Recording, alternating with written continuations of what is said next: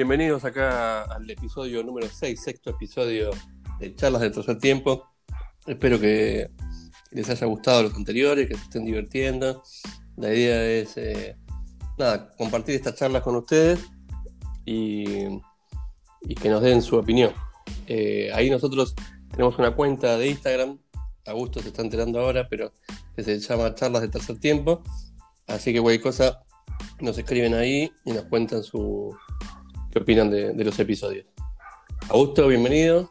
Sexto episodio. ¿Cómo, cómo estás, eh, Fede? ¿Todo bien? ¿Cómo anduviste? Bien, todo bien. Todo bien, la semana por suerte. Bueno, excelente, excelente. Qué bueno, me acabo de enterar de que tenemos una cuenta de Instagram, así que estoy, estoy feliz La- con eso. la acabamos de y crear. bueno, ah, perfecto, excelente. Así que nada, bueno, este episodio este, decidimos hacer nuevamente una charla así un poco de, para decirla, una charla técnica, una charla de historia eh, y estadística de tenis. Y bueno, elegimos, eh, elegimos como, como tema, eh, como tópico, lo que fue el dominio desde los años 2000 en adelante, mm, básicamente de, de los, los Big Three. Roger, Rafa y. Noble. Sí, sí, la verdad que. Nada, yo creo que. eh, ahora, ahora los tenemos todavía encima activos, pero yo me imagino esto en un futuro cuando empiecen a, a dejar las, las canchas. eh, uno va a decir increíble lo que hicieron estos tres pibes eh, durante mucho tiempo también, porque no solamente eso, o sea, es un conjunto de cosas, de, de muy buenos resultados, en mucho tiempo también. O sea, eh, casi, eh, eh, se- bueno, este- se llevaron eh, 51 de los 59 Grand Slam. O sea, eh, es tremendo eso. Sí, es eh, impresionante. Lo- los récords no hace falta ni. ni Eh, pero a vos te sea, gusta es eso, así que- imposible. Así que si te gusta. Es imposible ir sobre todo sobre los récords y, y la, la historia de, de los tres es increíble. Bueno, empezando eh, la, la década del 2000 empezó un poco con, con una especie de vacío, eh, porque el, el que dominó los primeros años, los primeros dos años, este, fue Hewitt. Este, Estaba que ahí no, siempre. no era un jugador, Sí. era un jugador. Sí, era un luchador, pero no era, era un jugador, este, sí, un Ah, jugadorazo, aguerrido. un jugadorazo, aguerrido, ganarle un punto era imposible. Pero bueno, ganó, este, ganó Grand Slam, llegó a fin de año como número uno, ganando el Masters los dos años, 2001-2002. Roger estaba afianzándose en el circuito y en el 2003 arranca un dominio eh, muy fuerte de Roger en, en el circuito, temporadas eh, Sí, también estaba dando vueltas en ese momento Andy Roddick, que bueno, que Claro, final épica con, con Roger en Wimbledon, larguísimo. Eh, sí, 2000 2009 sí, que me parece. Sí, 2009, correctamente. Nada, que, que- bueno, son todos jugadores que, que venían en su, en su mejor momento. empezaron a aparecer estas, estas tres figuritas que, bueno, en principio Roger, pero, pero empezaron a aparecer y a copar eh, resultados, ¿viste? O sea, era como que se venían llevando, se venían llevando puesto todo. Sí, Roger, Roger eh, bueno, hizo, ganó cinco Wimbledon seguidos y cuatro, perdón, cinco Wimbledon seguidos y, y cinco US Open seguidos. Una cosa bastante impresionante. Eh, del 2003 al 2007 Wimbledon, el 2004 al 2008 eh, el US Open y perdió la sexta final las dos veces en el quinto set, una contra Rafa, la famosa final 2008. memorable Mira. 2008 Sí. 9-7 en el quinto y la otra contra y en el US Open perdió con 6 6-2 contra Delpo en el quinto set. Así que siempre quedará la duda de si hubiese ganado esos dos partidos, quién lo hubiese bajado después. Porque No, yo, cre- yo creo que, que- que ya está compuesto de, de- de buenos resultados y hasta creo que este- este tipo de cosas que creo que eh, él mismo la marcó como unas derrotas derrotas eh, importantes, pero como igual- más allá de eso como que necesitaba, me parece que necesitaba de todo esto para resurgir después. Si no, no creo que, que- que- que pudo haber pasado el resurgimiento posterior, ¿no? O sea, yo creo que sí, que- era un, po- era un poco de venir ganando mucho, mucho, que, que se empiece a encontrar con algunas trabas, y, y eso hizo que después eh, resurgiera, me parece, me parece que es, parte de eso.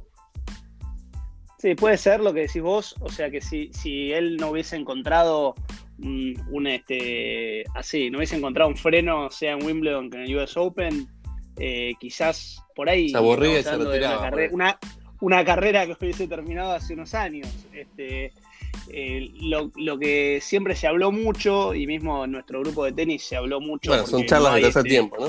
Se habla ahí también. Totalmente, en nuestro grupo este, tenemos este, fanáticos de, todo tipo, pero se habló mucho del tema de que Roger eh, ganó, y sobre todo en esos años, aprovechó el vacío que habían dejado Sampras y, y Agassi, un poco esa generación.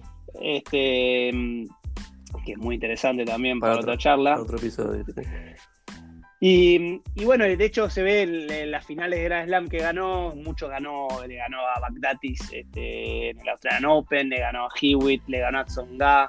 Eh, es como que, que, tuvo, digamos, muy pocos triunfos eh, importantes en Grand Slam contra eh, los archirrivales. Entonces eso se de alguna forma se fue, se desmereció, o sea, se desmereció mucho los logros de Federer durante esos años que fueron impresionantes. Estamos hablando de temporadas, 92 partidos ganados. Sí, pero ahí, tenemos un compañero siempre que nos dice Gulli, que, es lo que decía, bueno, pero las finales, ¿a quién se las ganó? Decía.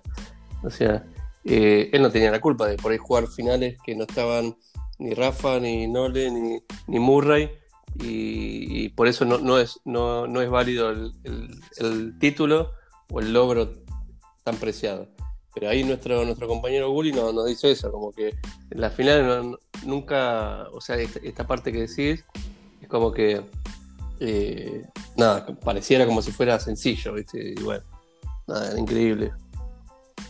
Sí, estoy totalmente, o sea, yo estoy eh, impresionado y creo que lo que nos demostró Federer justamente con el pasar de los años demostró que realmente era competitivo porque siguió y siguió y siguió siempre estando arriba y se mantuvo arriba y se mantuvo arriba y no bajó nunca. O sea que, realmente ahora está con casi 39 años. En, en, unos en nada, en menos de un mes cumple 39 años y, digamos que bueno, ahora está fuera por lesión y por todo ese tema del, virus, pero digamos que hasta principio de este año este, estaba totalmente arriba.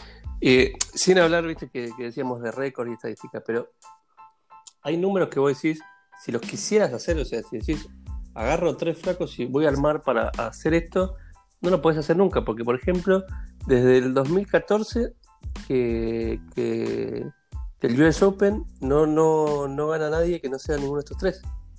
O sea, eh, fue Chile en el 2014, y bueno, obviamente después eh, del Potro. Del Potro del 2009. Pero bueno, después del 2014 siguen sin haber eh, ganadores de Grand Slam que no sean estos tres grandes. O sea, eh, es como que si. Nada, ¿no? me parece que es parte como lo que hablamos un poco el otro día de la Legión. creo que va a ser irrepetible. Yo creo que nunca va a pasar algo así que haya tres jugadores de este estilo y que se estén peleando los, los títulos grandes como como si fuese nosotros dos que nos repartíamos figuritas en el colegio. sí, totalmente, totalmente. Y, eso habla del tipo de jugadores que son los tres, ¿no? Claro, la eh, cabeza de los tres, el, físico. Y aparte son totalmente diferentes, pero así todo, eh, los tres son ganadores. Los tres son totalmente ganadores. Sí, totalmente. Y, y bueno, y, tenemos, o sea, pasamos de la época del dominio de, Federer, que de todas formas, digamos que de alguna forma en, canchas rápidas, sobre todo, se extendió eh, el dominio. Después, eh, Roger, con el pasar de los años, empezó a modificar su calendario, empezó a jugar menos para es, más, el cuerpo. Es más estratégico todo eso. La verdad que eso, eso la gente no lo ve.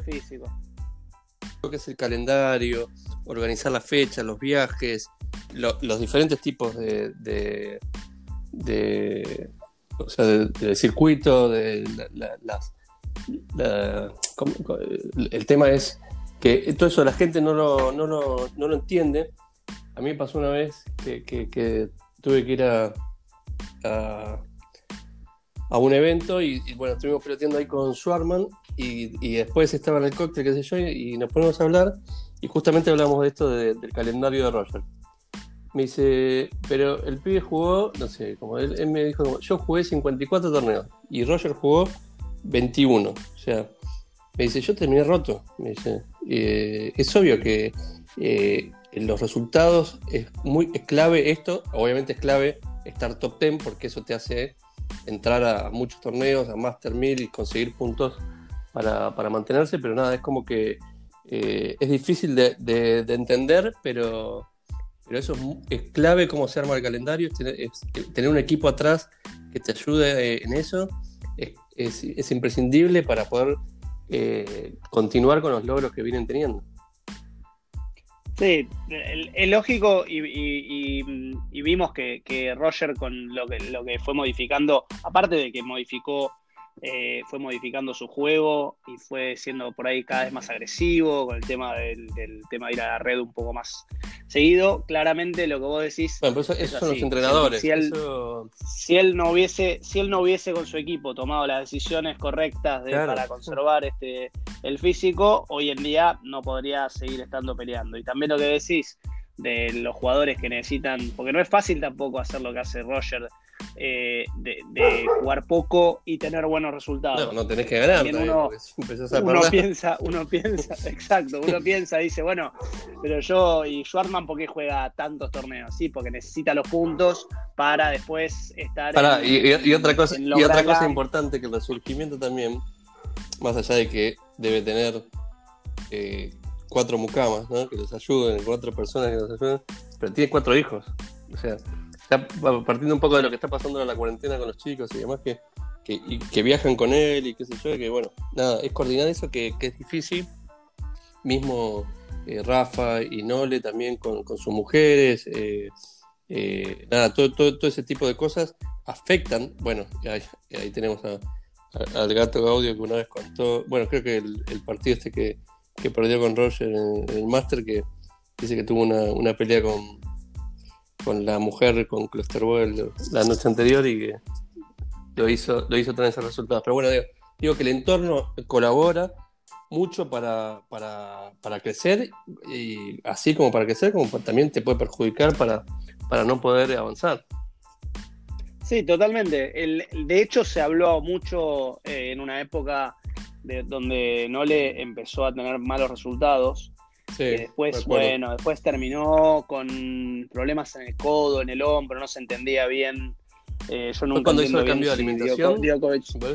No, no, Djokovic tuvo el problema de alimentación original, que era, esta hora ya que vamos a hablar de un poco de, podemos pasar a Nole, este, en el principio de su carrera, en el principio de su carrera, que ya era una, se veía que era una estrella en ascenso totalmente, tiene este problema de que se tiene que retirar constantemente de torneos porque no podía, porque tenía este, problemas estomacales, no podía en el medio de los partidos, se empezaba a sentir mal y, bueno, y, cambia en ese momento la alimentación. Eh, yo leí el libro, no sé si lo leíste, de él, donde, cuenta un poco, eh, donde cuenta un poco todo eso. Yo me refería más a una época más adelante, eh, donde él tiene una temporada, después de ya tener 2011, que fue una temporada donde tuvo los, famosos partidos este, invicto como 45, 46, que le, de hecho le rompe la racha a Roger en semifinales de, Roland Garros cuando un partido eh, épico. Em, tiene un problema con la mujer, tuvo un problema con la mujer, medio como que se habrá sido esto, ponerle 2013, 2014 eh, tuvo un problema con la mujer y empezó como que no, no iba para adelante, empezó a perder, empezó a perder, estaba con la cabeza en otro lado. Después tuvo todo ese tema del famoso gurú que lo acompañaba a todos lados. ¿Te acordás? que estaba con su equipo. Por eso, este, como vos decís, o sea, cuando uno está bien acompañado y todo funciona, eh, todo es mucho más fácil, sinceramente. Y, bueno, y no le, no le, bueno, tiene quizás la cabeza eh, es imbatible, me parece. O sea, es, una de las mejores cabezas del deporte eh, junto con la de Rafa. Sí, no le, pero aparte tiene, tiene no lo que tiene es. Eh, los tres tienen cabeza, obviamente, si no, no podían tener los, números que tienen. Eh, pero lo que tiene la elasticidad. la elasticidad con la que juega en cualquier, en cualquier tipo de circuito. eh, es impresionante la superficie, no importa si es polvo, él se tira, eh, llega a unos puntos que, que, nada, que es increíble eh, y hace que, nada, que tengan que, luchar para poder ganarle un punto. A diferencia por ahí de Rafa, él te, consigue llegar a ese punto, pero te lo termina ganando en esa misma, en, esa misma carrera. Rafa le tiene que ganar siete veces el punto, ¿no? Sí, sí, son estilos, este, o sea, en el sentido que a los dos ganarle los puntos es muy difícil, pero no le, no le llevó a un punto extremo algo que inició eh, Hewitt, que fue la patinada en el cemento. Claro. La gente, los jugadores no patinaban en el cemento. Y Hewitt empezó con estas patinadas este, rarísimas, inexplicables. Increíble, y ahora increíble. vemos y ahora Djokovic lo vemos, pero no es que patinan, patinan metros. Ah, aparte, en, ese, revés a dos manos también que, estiran todo el cuerpo para poder llegar. Eh, y de ahí, aparte, por ahí te sacan una paralela increíble o una cruzada que decís, le meten un muñecazo que decís, Flaco, ¿cómo hiciste esto? O sea, eh, salís de ahí, te tenés, que, te tenés que operar la muñeca, pues te la quebraste. Sí, inexplicable, inexplicable. Y bueno, y lo más impresionante de esto es, es justamente el tema de, que juegan un punto así y al punto siguiente están, o sea, no, están, aguantan cuatro horas, cinco horas, jugando así todo el tiempo. E, eso es lo, sorprendente, que, que, en los Grand Slam hayan podido siempre jugar a este ritmo, esa es la diferencia con, con, este, con, con el resto de los jugadores con los jugadores. Los jugadores juegan contra. Yo me acuerdo de, ver un partido, creo que fue primera ronda del 2013, de Roland Garros, que jugaba Nadal contra un contra un alemán, no me puedo acordar el nombre, después por ahí me va, me va a salir. Eh, y, y, el primer, el primer eh, literalmente el primer set, vos veías el partido y el alemán agarraba la pelota un metro antes de que le llegue, un metro adelante del cuerpo, impactaba y lo iba tirando para atrás, lo iba tirando para atrás a Nadal y le ganó 6-13 el primer set, el alemán. Y ahora decís, lo veías a Nadal y estaba como perdido. Lo veías en la cancha, parecía impresionante. Primera ronda de Roland Garros. Y, nada, y nunca más terminó, porque no aguantan más que eso, aguantan un set de ese nivel. Sí, sí, pegándole a la pelota adelante. todo esto es un poco los que, los que vienen, digamos, atrás de, estos tres. Uno, uno que estuvo mucho tiempo ahí fue, fue Andy Murray, eh, que, en un momento, bueno, era parte de los cuatro, digamos, eran los cuatro mosqueteros, los cuatro. Eh, hasta que, bueno, hasta que empezó con las lesiones y la espalda, las operaciones y demás. Pero, pero todavía se ve muy lejos lo que, lo que viene atrás. O sea, tenés un, Dominic Team que, está repuntando muy bien, eh, pero bueno, nada, es difícil lo que se viene construyendo atrás de, estos tres grandes jugadores. El tema es que, me parece que, aparte, bueno, Murray particularmente se mantuvo muchos años arriba ahí, peleándole a ellos, le ganó muchos partidos. Eh, llegó a finales de Grand Slam, ganó tres Grand Slam. Eh, llegó, llegó hasta número uno también. Llegó hasta el número uno, que fue prácticamente el final de su carrera, porque, porque jugó ese fin de año. Pero estuvo, creo que una eh, semana, 15 días. Jugó, ese fin de año y no, estuvo así, desde el fin de año hasta los primeros torneos del año estuvo número uno, porque jugó ese fin de año y se jugó todos los torneos y ganó todos los torneos. Y tenía que ganar todos los torneos para quedar número uno. Y llegó a la final del Master contra Djokovic y le ganó la final del Master a Djokovic y quedó número uno y prácticamente desde ahí fue la debacle. El físico de, Murray dijo basta. Este, estamos hablando, como con lo que decías vos, de lo que viene atrás. también pasó que, que, la gente, los jugadores que hubo que tuvieron un nivel, eh, por ejemplo, del Potro tenía un nivel eh, sensacional, un nivel que quizás para llegar a ser número uno, pero tuvo cuántas lesiones, y cuántas operaciones. Que, es clave, me parece que las lesiones. Ahí tenés, de entre los tres tenés a Roger que tiene un, una vez lo leí, que tiene un, tipo de juego que la idea es no desgastarse en, en ningún punto, o sea, todo lo contrario por ahí a Rafa Rafa se desgastan todos los puntos, lo, que tiene es que tiene algunos periodos del calendario que también se guarda y se recupera. Y después tenés a Nole que, bueno, aguanta las dos cosas. Pero es físico, o sea, se, terminan rompiendo, o sea, Del Potro, Murray, eh, también. Es como que... So, La brinca. La brinca también. Es un genio, pero eh, el tema de físico y cabeza y todo lo que decíamos del entorno afecta totalmente. Sí, y, ellos mantuvieron durante muchos, muchos años este estándar y lograron, y yo creo que también hay un componente, eh, hay un componente de suerte. Hay que admitir que el, tipo se cuida, eh, el tipo se, se mm, viaja sano, arma su calendario, pero te puede pasar, te puede pasar a, quién era el adversario del Potro, creo que era eh, Gofán, aquella vez que en Roland Garros, eh, o Almagro, Almagro, que se, se, se, el tobillo, no me acuerdo, Almagro, ¿no? Eh, te pueden pasar cosas que son... sí, este, pero igual estos pibes vuelven. O sea, te puede pasar y vuelven porque son, son, son extraterrestres. Pero ¿cuántas veces le pasó a Roger de lesionarse? Roger no, creo que no tiene ningún retiro, me parece. Lo único que tiene es un... Eh, que ni se presentó. Pero retiro. Tiene algunos alguna vez que no se presentó. Sí, pero en cancha no tiene, no tiene. Es el único tenista que no tiene retiro. Eso es increíble. Creo que ¿cuántos retiros tenemos nosotros? Tenemos más retiros que partidos.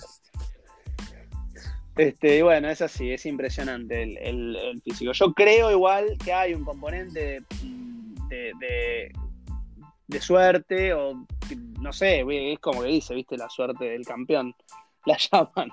Este, porque fíjate que Nadal se, Nadal se lesionó muchísimas veces y volvió. Eh, Djokovic tuvo varias lesiones, tuvo varios problemas eh, y volvió.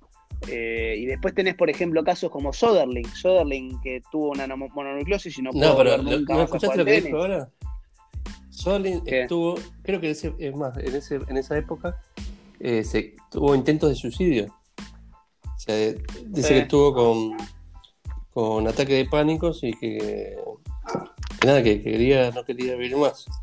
Lo contó ahora hace poquito. Pero vos, vos sabés cómo es la, historia de, de Soderling frente a porque fue uno de los que estaba peleando. De hecho, fue, le ganó, le ganó a, a, Nadal En, el, 2009. y, jugó la, y lo jugó la final con Roger y le ganó a Roger en el 2010 y jugó la final con Nadal.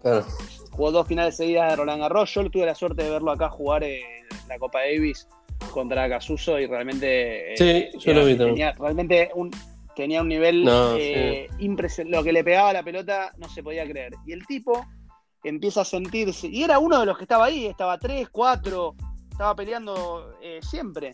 Y el tipo se empieza a sentir como que se empieza a cansar, se empieza a cansar en los torneos, entonces bueno, va haciendo, se adapta un poco el calendario, deja de juega menos, no sé qué, y cuando vuelve a jugar de nuevo, bueno, hasta que finalmente se descubre que el tipo estaba con esta mononucleosis em, y no volvió nunca más, nunca más volvió a jugar, nunca más pudo eh, recuperarse.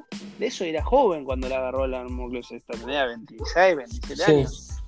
Y, cuenta una historia muy divertida que es que al, tiempo, a los 2, 3 años, este, que estaba, que todavía no se había retirado ni nada, lo llaman para hacer una entrevista y, lo llaman por teléfono, están hablando y le dicen, pero escúchame, ¿por qué no volvés a entrenar? Le dicen, yo no, yo en este momento estoy hablando en altavoz porque no puedo sostener el teléfono, le dijo mm. al, reportero. O sea, este, ves que esas cosas, eso Roger una vez tuvo una mononucleosis y a las dos semanas estaba ganando torneo. Este, son esas cosas que también eh, impredecibles. del Potro tenía un nivel eh, tremendo y este, se este las, dos, muñecas. contó ahora en mayo de este año eh, el relato de, del final de su carrera. Decía esto y que, nada, que, aparte tenía 27, 27 años nada más. Sí. Sí. Sí, sí, impresionante, impresionante. Y, te digo, yo lo recuerdo verlo jugar y era impresionante lo que le pegaba a la pelota. Impresionante, impresionante. Tenía un, una sí, sí, sí, era bazooka. Me acuerdo que le dio una paliza acá a Casuso en el Parque Roca, eh, memorable. Bueno, lo mismo me, llamó la atención también cuando lo vi del Potro la primera vez. Ahí entendés un poco por qué la gente lo quería ver. tiene, tiene un misil, no tiene una derecha, tiene, tiene un misil, no podía seguir la pelota con la vista. Eh, Impresionante. Eh, tremendo. Ahí te das cuenta la velocidad del juego, lo rasante que pasa por, la red. y, nada, cómo, cómo, el impacto puede, puede generar fácilmente winner y, por qué no error no forzado del, jugador que tenés enfrente. Sí, yo te, yo te digo que a mí una, una de las cosas que me, sorprendió, eh, no es que me sorprendió, pero una cosa que me esperaba del Potro era, era un, Wimbledon.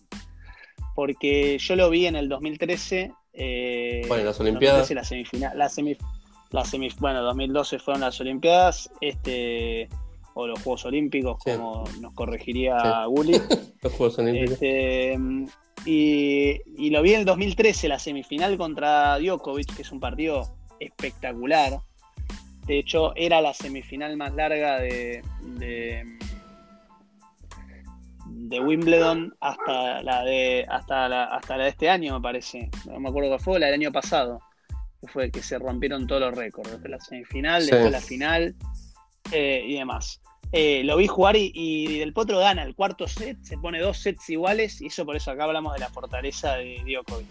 Y vos ves el partido y Del Potro y toda la cancha quería que gane Del Potro y Del Potro estaba jugando increíble y Djokovic salió al quinto set como si nada, tranquilo, relajado, eh, por más de haber tenido mm, posibilidades de cerrarlo en cuatro sets, y le quiebra una vez y terminó el partido. Y listo, 6-3, fácil. Y esto lo vi, no lo vi. Igual del Potro, igual del Potro va a ser un, episodio especial. O sea, especial. Sí. No, vamos a tener que analizar de este, fondo, pero. No, pero estaba, estaba, hablando justamente de la fortaleza de Djokovic. Sí, de que cómo. No solo esa final. no solo eso. Sí, porque después le ganó a Federer un partido que está 5-2 en la final de Wimbledon. 5-2 en el 2014. ahí lo veo, 5 2 arriba. Lo veo a Djokovic en, ese, en esos momentos muy parecido, salvando la distancia, ¿no?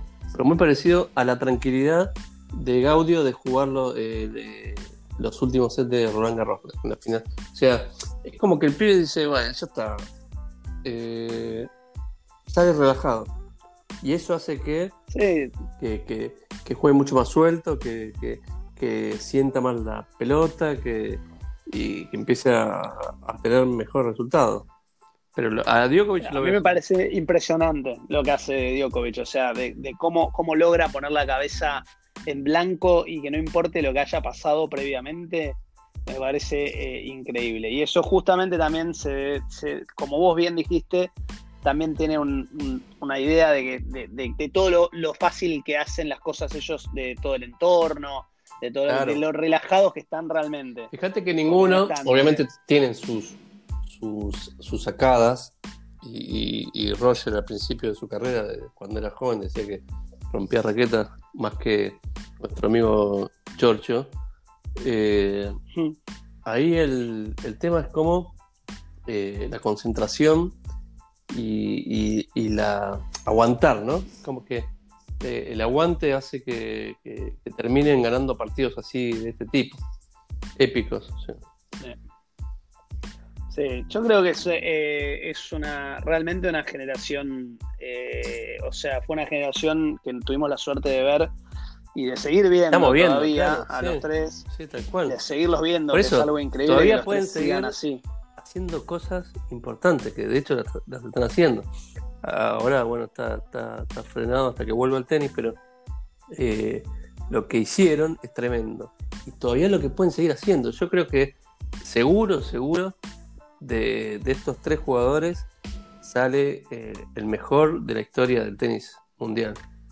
Estoy segurísimo. Y parece difícil eh, realmente combatir, combatir contra ellos. Combatir contra ellos a futuro, porque de hecho estamos viendo jugadorazos ahora y no consiguen ganar el Grand Jugadorazos y no consiguen eh, llegar mm, ni a las semifinales. Es que claro, no, no, tenés, no tenés, salvo los que nombrábamos, eh, no tenés constancia, ¿entendés? Porque una cosa es estar ahí, pum, pelear, pelear una final y, y caerse. Eh, no tenés una constancia como tuvieron ellos que tenían una, una, otra, otra, otra, hasta que empezaron a tener resultados y estaban siempre ahí. O sea, Eso es lo que pasa. y, y, la, y encima que, que, es muy difícil hoy en día ver a jugadores completos como ellos en toda la superficie. Tal cual, tal cual eh, Nadal por ahí un poquito peor en césped, pero igual de todas formas estamos hablando de, dos, títulos eh, y, varias finales, varias semifinales, o sea, sí, estás hablando sí, un poquito peor porque realmente es el antijuego para él. No, obviamente que cada uno se destaca en alguna superficie en especial, pero igualmente ahí te das cuenta que, los tres pueden ganar cualquier cosa, los tres pueden, pueden, pueden seguir haciendo cosas increíbles como hicieron hasta ahora y que ojalá las sigamos viendo. porque... Bueno, de hecho, de cinema lejos, Roger volvió a jugar Roland Garros y no jugaba, no jugaba en, no jugaba en Clay desde hacía varios años y jugó el circuito, jugó Madrid, eh, Roma y, Roland Garros. Y si bien en, Roma se retiró eh, después de ganar un partido tremendo contra Chorich, este, que salvando dos match points. Eh, después en, Madrid también le fue bien y después hizo un, hizo un Roland Garros espectacular. Llegando a, llegando a semifinal y perdiendo la semifinal. Realmente había jugado impecable. Y el día de la semifinal fue un día que había 60 kilómetros por hora de viento. Este, claramente, claramente, nosotros que no somos muy fanáticos del, viento. Claudio Polcanilla en nuestra época, el tenis, En nuestra época de, en nuestra época donde todavía jugábamos al tenis, eh, yo recuerdo que una de las cosas que hacía siempre el primer, primera cosa cuando había partido o había fecha de interclubes o que sea, es abrir, la, abrir el pronóstico y ver cuántos kilómetros por hora de viento este, había, para la hora que teníamos que jugar. En lugar de, en lugar de mirar el clima, miramos Winguru, miramos Windy. Exactamente. cómo estaba el Sí, sí, para, sí, para nosotros el viento es, es importantísimo. Importantísimo. Que no haya viento. En contra.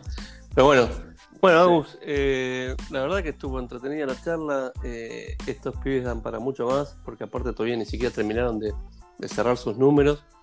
Así que seguramente en otro episodio más adelante eh, charlaremos sobre ellos. Imagínate en un retiro, por ahí cuando se retiren, y, cómo quedará cerrado ese récord de estos tres increíbles muchachos. Bueno, Fede, sí, la verdad por ahora quedará en veremos y, más adelante espero que volvamos a hablar de ellos porque es un tema eh, que me, entretiene mucho. Sí, son, son unos fenómenos. Bueno, Augusto, te mando un abrazo grande. Eh, nada, de vuelta repetimos, arroba charlas de tercer tiempo en Instagram si quieren comentar, vamos a ir subiendo todos los episodios ahí para que, para que nos comenten qué opinan y, nada, y, participar un poco de, esta charla eh, de tenis.